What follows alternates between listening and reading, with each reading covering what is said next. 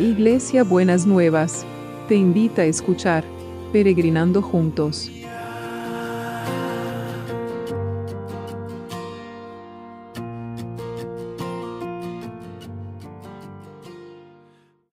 Buenos días mis peregrinos y peregrinas, ¿cómo estamos para este viernes? Bueno, gracias por orar ayer por el curso, al final creo que todo salió bien. Y espero que ustedes hayan recibido una muestra del favor de, Dios, porque yo recibí una muestra preciosa, sorprendente, hermosa, sobreabundante del, del favor de Dios. Así que espero que los demás también hayan recibido su muestrita del, del favor de Dios. Y estamos recibiendo, estamos, eh, como ahora no podemos ver con nuestros ojos, pero podemos leer con nuestros, con nuestros ojos las contestaciones de las oraciones que van llegando y estamos recibiendo contestaciones, pedidos de oración, pero también contestaciones preciosas como Dios se está moviendo y se está manifestando. Y en esa confianza y en esa seguridad es que nos movemos, esperamos y confiamos. Entonces, vamos a ver hoy, seguimos con el tema del clamor, porque yo creo que aunque estamos recibiendo las respuestas, tenemos que seguir clamando hasta que veamos todo, las situaciones que, que estamos trayendo dadas vueltas, que esta pandemia termine y que Dios nos vaya guiando, que las fuentes de producción se pongan en marcha y que Dios nos vaya guiando en cada una de estas cosas. Y hoy vamos a ver el Salmo 142. Y dice así, en la nueva traducción viviente.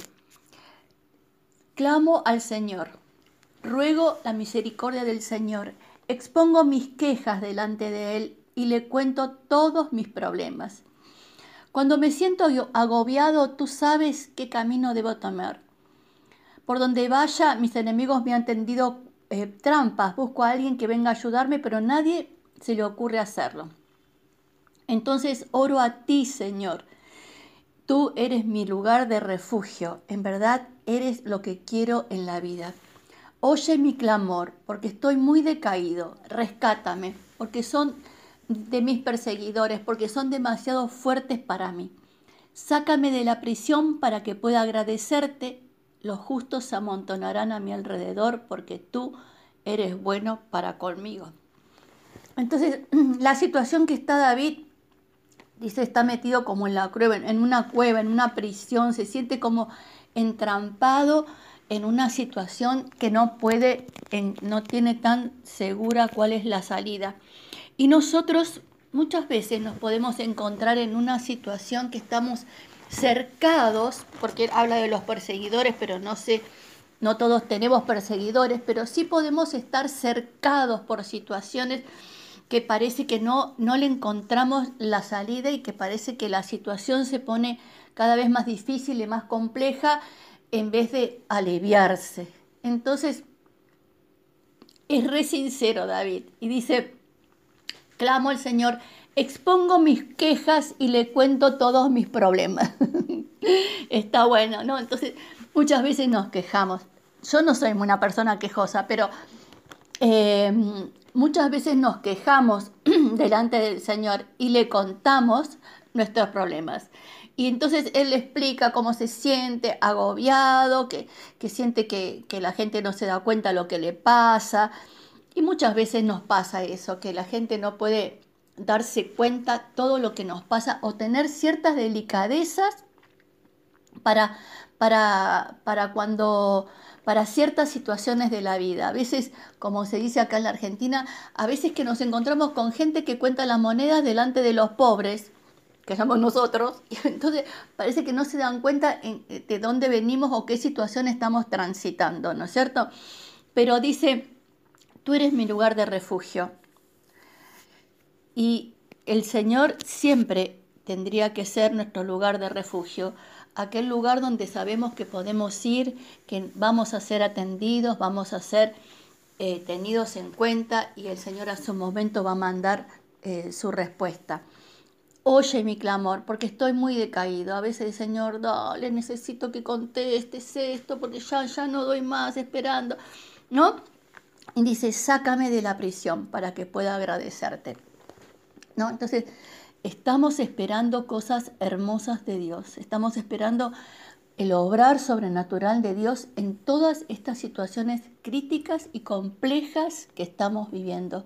Realmente el momento es muy difícil y es muy complicado, por eso solamente el poder sobrenatural de Dios puede venir a rescatar esa situación. Y por eso tenemos que redoblar nuestro clamor y tenemos que redoblar nuestras oraciones para seguir viendo las maravillas y para seguir, seguir viendo el obrar de Dios en, el medio de toda esta situación em, que, que, a veces nos supera y no la podemos manejar.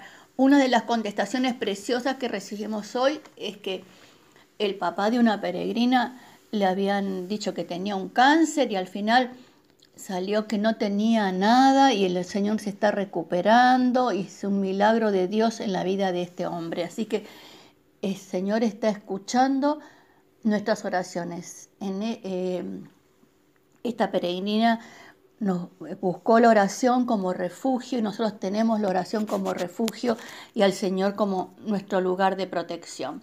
Así que Señor, en este día, en este viernes queremos traerte este clamor, Señor, por todo el sufrimiento que estamos viendo a nuestro alrededor. Señor, por todas estas personas que están sufriendo el COVID o las enfermedades u otro tipo de enfermedades y están en una situación de padecimiento, que realmente seas vos el que vaya calmando, consolando, sanando, liberando. Señor, te pedimos por los pastores y los sacerdotes que están con COVID, que vos los levantes y los fortalezcas, Señor, por Zacarías, para Balestrín, por el pastor de Rosario que supimos y su hijo, que estés con tu mano de poder sobre ellos, Señor, y que realmente los levantes del momento crítico y el momento difícil y doloroso que están que están pasando, pero también por todos los otros, Señor, que te sigas paseando en los hospitales, en los centros de salud, en la gente que está en, eh, en los hoteles, aún en sus casas, que los levantes, los fortalezcas, Señor, y que veamos cada día cómo hay más recuperados, Señor. En vez de ver cada día cómo hay más infectados, que podamos ver cada día cómo hay más recuperados y más gente que se pone bien y está, y está fortalecida, Padre. Y seguimos orando por las fuentes de producción, que realmente eh, el trabajo vuelva a ser un bien, que el trabajo vuelva a ser una bendición, que el trabajo vuelva a ser la, herramienta, Señor, que, que cada uno Dios le pone en las manos, con las manos bendecidas, para hacer diferentes tipos de trabajos, para poder eh, ganarse, Señor, lo que necesita para sostenerse y para poder vivir una vida digna, Señor, que porque el trabajo nos dignifica y queremos que actives las fuentes de trabajo, que estés ocupándote de los que están sin trabajo, de los que están haciendo changas, que necesitan el trabajo cotidiano, que realmente estés en cada una de estas situaciones, Señor, y, también que te ocupes de la pequeña, la mediana y la grande empresa para que les dé sabiduría y luz a, a sus dirigentes para que puedan, Señor, eh, sostenerse, reponerse y, sobrellevar este momento y salir, Señor, victoriosos de toda esta, esta situación. Entonces, que vos saques a cada uno de la prisión en donde, donde puede sentir que está, para que podamos agradecerte, Señor, y queremos tener un corazón agradecido. Y te damos gracias, Señor, te damos gracias.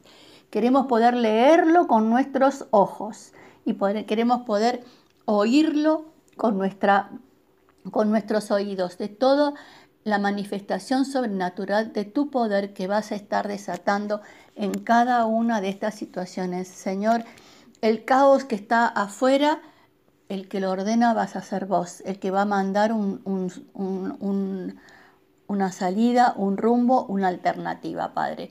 En el nombre de Jesús, en el nombre de Jesús. Lo declaramos, lo creemos y lo esperamos, que leeremos con nuestros ojos y escucharemos con nuestros oídos las bendiciones que estás teniendo, que vamos a seguir escuchando de una muestra, una señal de tu favor que le, vas enviando a cada uno de mis peregrinos y mis peregrinas. Bueno, ya saben, ya súper saben, ya hiper saben cómo, cómo, cómo, cómo los y las quiero mucho, mucho, mucho, mucho, mucho. Saben que son importantes para mí, que siempre están en mi corazón.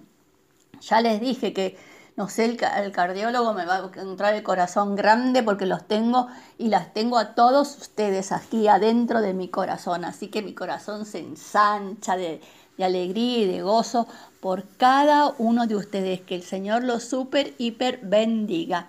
Les mando un beso enorme, que terminen bien el viernes y se preparen re bien para el sábado. Beso enorme.